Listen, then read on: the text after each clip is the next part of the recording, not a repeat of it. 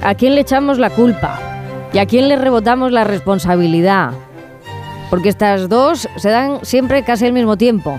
¿eh? Tú tenías muy presente lo del foro de Davos, donde Pedro Sánchez ha dicho pues, que toda la culpa de los males del mundo la tenía el neoliberalismo, pero ahí le iba la zaga a ¿eh? que dijo que todo lo contrario, que todos los males del mundo se debían al socialismo.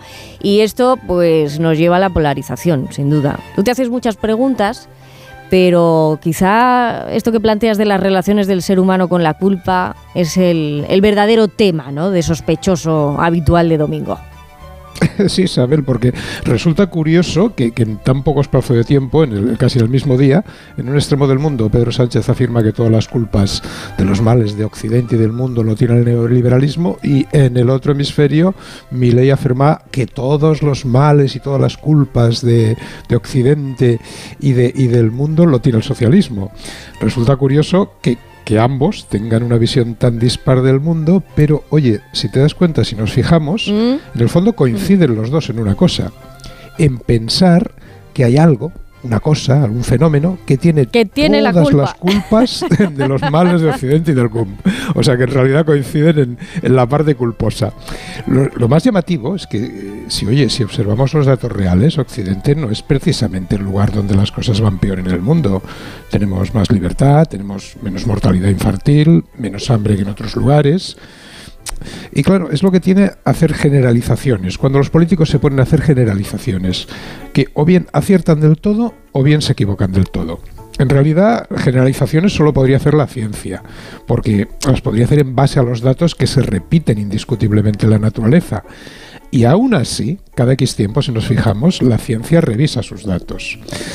Además, mira, tengo malas noticias para los dos, tanto para Milei como para Sánchez. Porque es más que probable que ni el, ni el neoliberalismo ni el socialismo existan de verdad. Lo, que Sánchez llama inadecuadamente neoliberalismo son las doctrinas económicas de aquellos de los neocons, aquellos que ya son viejas, son, aquel, aquel movimiento de la época de Ronald Reagan y Margaret Thatcher. Pero el liberalismo es una cosa mucho más antigua que no, ha experimentado ninguna novedad en los últimos siglos. Fíjate si es antiguo que la primera plasmación que se ha encontrado del liberalismo data del reinado de Ciro el Grande, conquistador de Babilonia, 500 años antes de Cristo. Hay un cilindro cuneiforme, de escritura cuneiforme, que, que, se puede, todavía se conserva en el, en el Museo Británico, donde se puede leer lo siguiente. Las personas serán libres en todas las regiones de mi imperio para moverse, adorar a sus dioses y trabajar, mientras no violen los derechos de otros prohíbo la esclavitud y la compraventa de hombres y mujeres. Esa idea no ha cambiado en milenios y no hay nada nuevo o neo en el liberalismo, cosa que si Sánchez leyera un poquito más podría haber averiguado. Lo mismo le pasa a Milei cuando usa inadecuadamente la palabra socialismo, porque, como bien demostró sobradamente Hannah Arendt, ni siquiera el propio Marx, Isabel, después de dedicarle tomos al tema, sabía apenas cómo definirlo. Tuvo que hacerlo por exclusión, diciendo que era un sistema que quería excluir la, la economía de mercado abierto por ser inhumana. Pero para acabar con esa inhumanidad solo supo contraponerle otra inhumanidad que fue la Unión Soviética. Por eso actualmente ningún partido socialista de Occidente renuncia a una economía de mercado abierto. Con lo cual, ¿de qué socialismo está hablando Milley?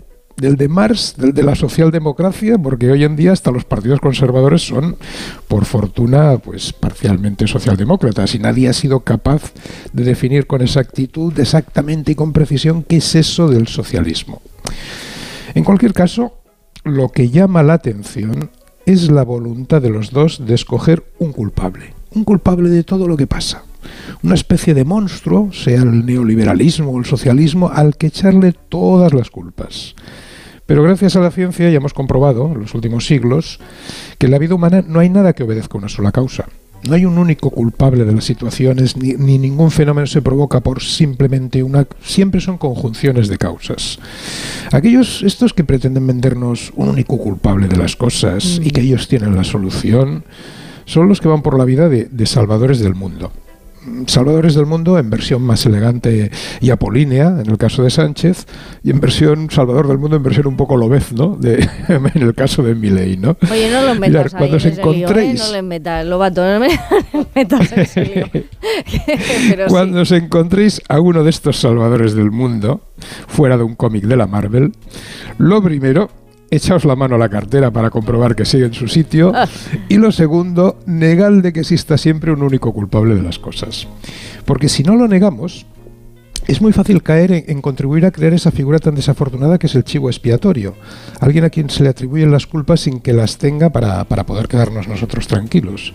¿Por qué los seres humanos, Isabel, tenemos esa facilidad para crear chivos expiatorios, destinatarios de la culpa o incluso Mm, convertirnos nosotros, sentirnos culpables nosotros mismos y hacernos destinatarios de la culpa.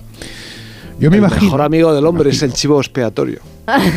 me imagino que todo proviene, Joe, de, aquellas épocas en que no sabíamos nada de la naturaleza y cuando caía un rayo y mataba gente, pues oye, teníamos que buscar una manera de combatir el miedo y la incomprensión, pues yo que sé, haciendo sacrificios a supuestos dioses, pensando que habíamos eh, cometido alguna culpa. Mira que no hemos tenido muy buenas ideas, ¿eh? A lo largo del, mm. de la evolución, o sea...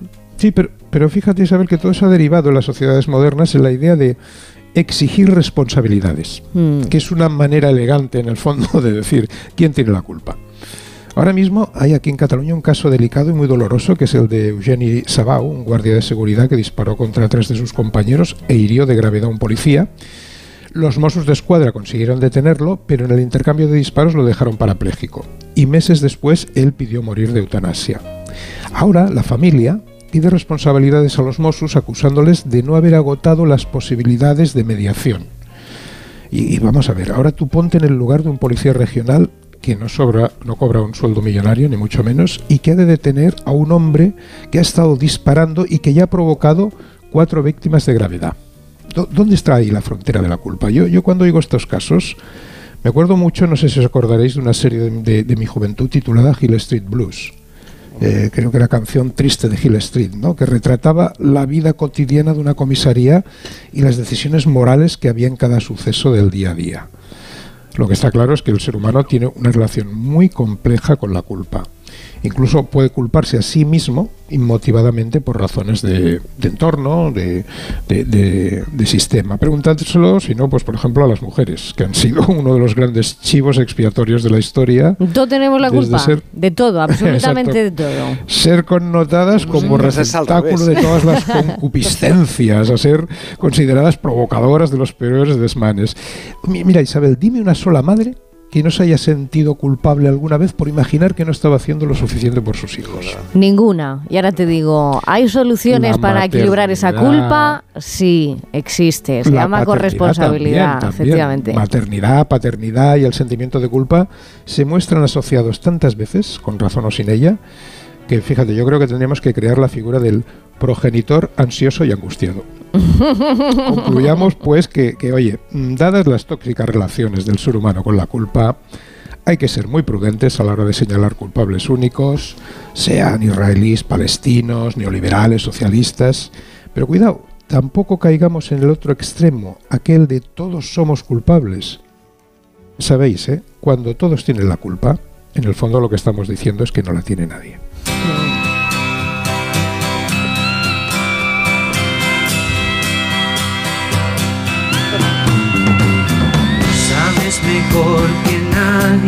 Que me fallaste.